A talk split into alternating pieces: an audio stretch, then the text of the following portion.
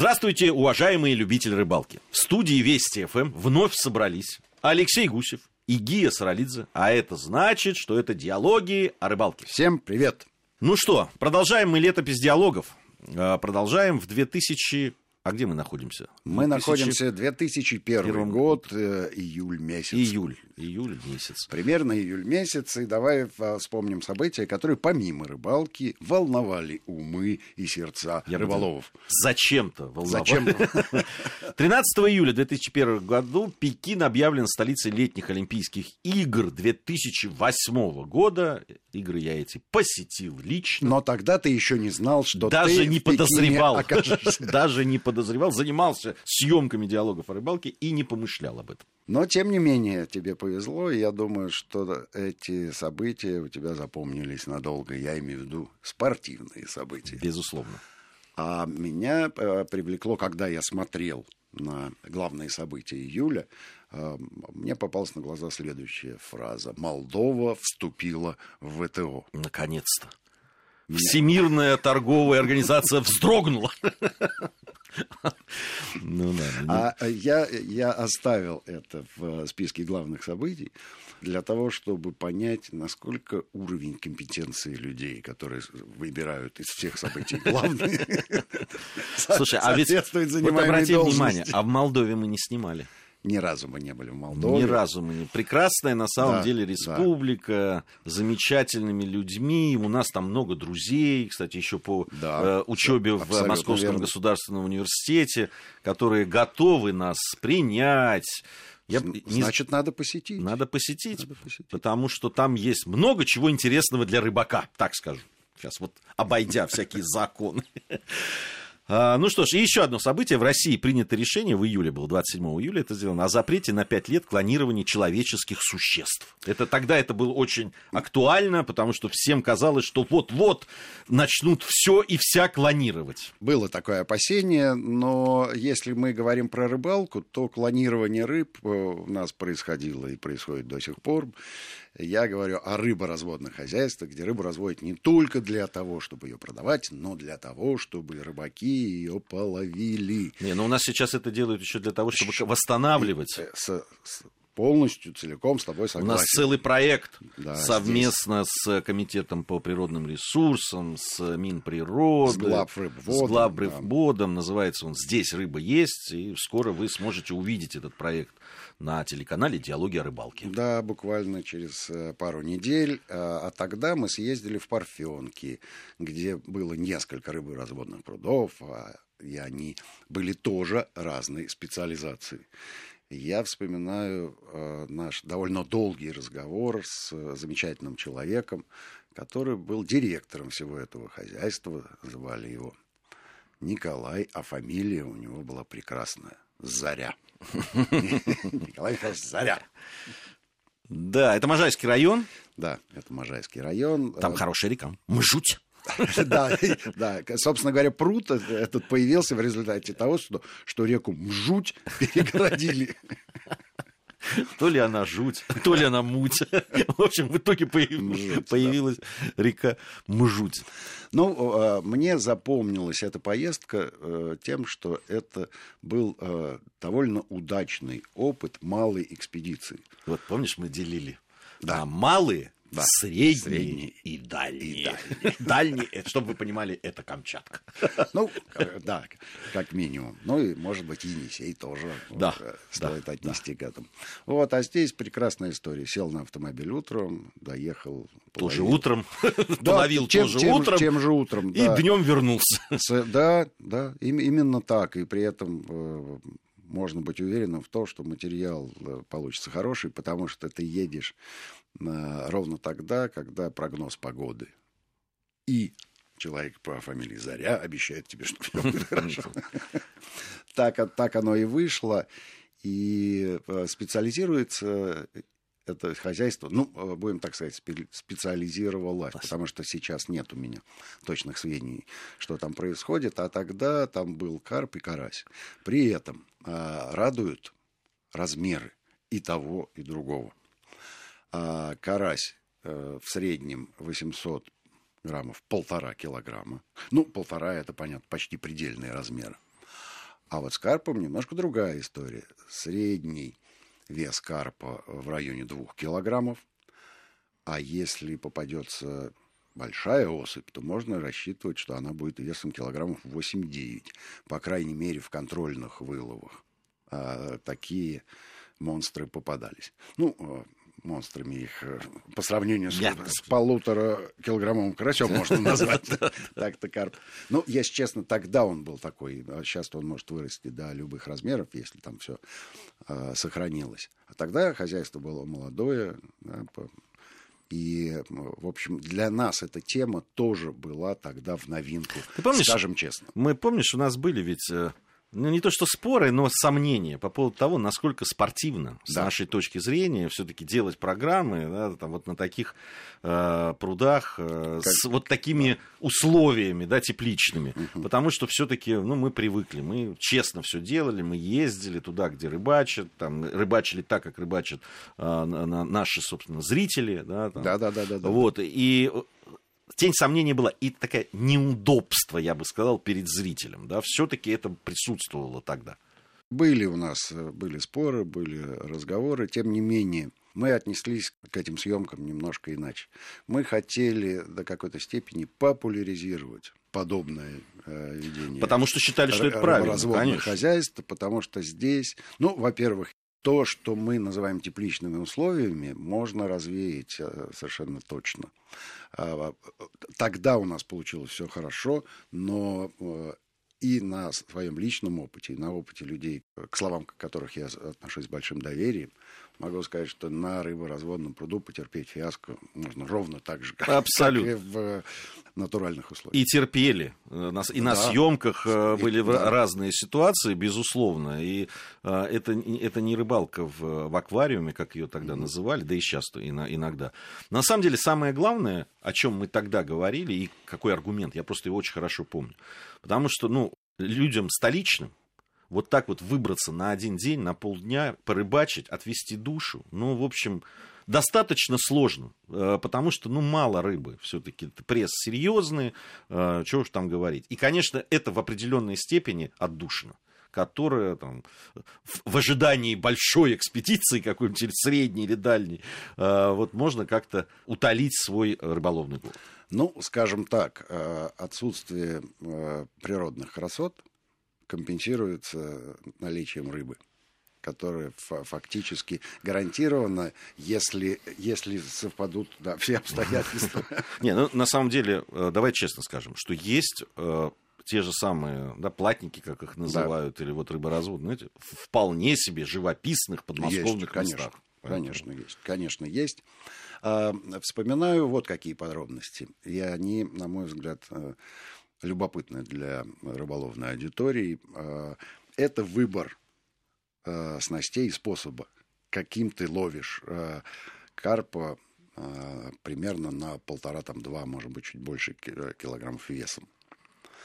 А за нас вот эту вот исследовательскую работу, скажем так, Николай Заря провел сам. На одном пруду у него можно было ловить только поплавочными удочками. На другом, пожалуйста, используйте донки. И мне кажется, это очень правильная, очень правильная тема, а, потому что с помощью поплавочной удочки ты, во-первых, оттачиваешь свое мастерство, во-вторых, понимаешь, как здорово работает хорошо сбалансированная снасть. И в-третьих, конечно, получаешь куда больше удовольствия при вываживании на удочке конечно, с глухой оснасткой. Конечно. Вместо того, чтобы да, катушкой мультипликатором. Там интересная ситуация. Мы же до того, как, до, до того, как поехали на съемки, мы просто поехали на разведку э, в Парфюмке. И тогда один из э, тех, кто присутствовал, взял с собой очень дешевую китайскую удочку, угу. какая-то странного вида, такую хлыстоватую. Угу. Там. И, значит, решил сказать, вот мне интересно, вот она стоит буквально там ну, 100 рублей. Угу. И как она будет работать? На первом же карпе, по-моему, угу. даже килограмма в нем не было, она разлетелась просто в щепки. Ну, надо сказать, что карп, несмотря на то, что он разводной, достаточно бойкий, в общем. И килограмм это же не маленькая рыбина. И уж чего греха таить, да, если выйти на ту же Москварику и попробовать поймать какую-то рыбу больше килограмма, ну, шансы совсем невелики. Да, в основном попадается плотва там или подлещик с ладошку. Да, конечно да, которого можно любой удочкой достать, в том-то легко догадаться. Да? Как только рыба весит больше э, килограмма, она уже реально боец, и, конечно, это испытание в том числе и для снасти. Ты знаешь, вот здесь абсолютно ты прав, ведь э, вот это вот расхолаживает да, вот эти вот подмосковные там карасики угу. по там 150 грамм, там, да, да, плотвичка да, да. и так угу. далее, и ты уже не обращаешь внимания, какая у тебя лесочка, какая у тебя удочка, какие у тебя поводочки и так далее. И тут ты понимаешь, не, парень, если ты собрался куда-нибудь на низовье Волги, mm там это надо подготовиться потщательнее, потому что там-то может попасться что-нибудь, даже если ты заточен там на ловлю условно э, в облы, может попасться что-то такое, что просто разнесет тебе эту снасть да, и все. Да, запросто. И, и мы знаем такие примеры. Ну и, э, собственно говоря, и карась, раз уж мы про него упомянули, ты говоришь, карась, ладошку. Здесь-то карась посерьезнее, он с три ладошки. Вот. Но вообще они э, э, уживаются дружка с дружкой. И Николай Михайлович нам рассказывал, что он сознательно это делает, чтобы вот рыбы похожих видов э, жили друг с другом, потому что они во время нереста пользуются половыми продуктами друг друга. Карась-то известно, он вообще там все самки.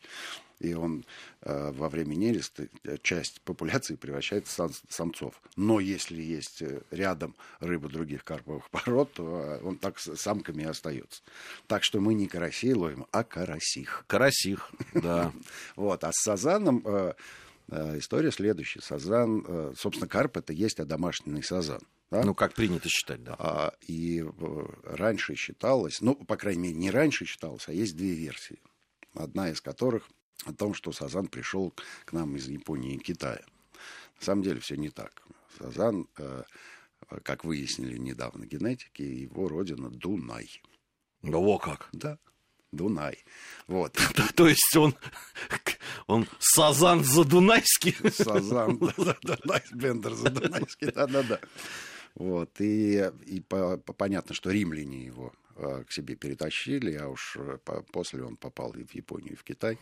Но там они вообще из него золотую рыбку сделали. Да? Ну, их много, и они трудолюбивые. С римлянами да, так не произошло.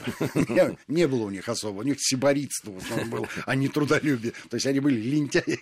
Ну, они с лентяйства-то они э, рыборазводные... Но э, рыборазводное дело, да, пошло именно от них, и хотя, возможно, возможно, это параллельные, ну, слишком далеко, да, от э, восточной цивилизации до Римской империи, поэтому вполне возможно, что они ну, я самостоятельно думаю, и параллельно процессы шли а, параллельно, просто безусловно. развивались. Ну, по поводу, ну давай про уху уже. Ну, ну и чем, да, и чем, чем все кончилось? Вот э, ты же понимаешь, да, астраханская уха это прежде всего сазан. Да. Здесь э, мы говорим про карася и говорим про карпа. И, в общем, варить уху из карпа, ну, может быть, кому-то и приводилось, но явно, явно, что карп запеченный, да, да. побеждает э, в, в любых кулинарных конкурсах. Здесь э, товарищ Заря сварил нам уху из э, нами же пойманных карпов. Я тебе могу сказать, что это замечательно. Это было изумительно. И я подозреваю вот что. А, поскольку он сам родом из с Кубани, мне кажется так. В Кубани-то в Ериках вот этого сазана и карпа-то они ловят. И, видимо, варят. То есть он сварил это не в качестве эксперимента, а пользуясь своим опытом и своими наработками. Потому что помимо рыбы и картошки там в Уке э, находились и всякие другие вкусные ингредиенты, в виде помидор. конечно, да, конечно, они добавляли и цветности картинки, ну и насыщенности юшки. Да не, ну варил, я из карасей варил уху, замечательно, она сладкая такая, сладкая. получается, да.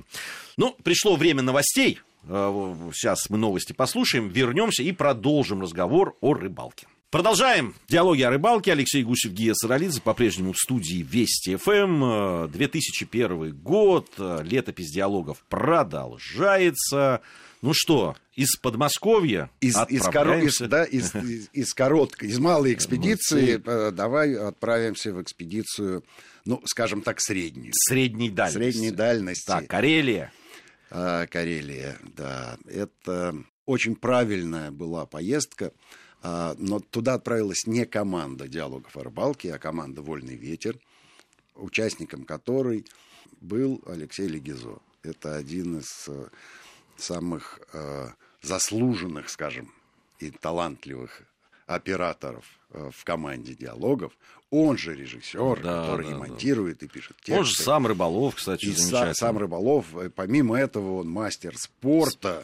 Сплавщик. Да, по, вот э, что касается всяких каяк, каякер. Так заслуженный каякер России, неоднократный чемпион России. В общем, у него целая куча. А самое главное, он наш товарищ. Да, и, и... Наш, наш большой товарищ.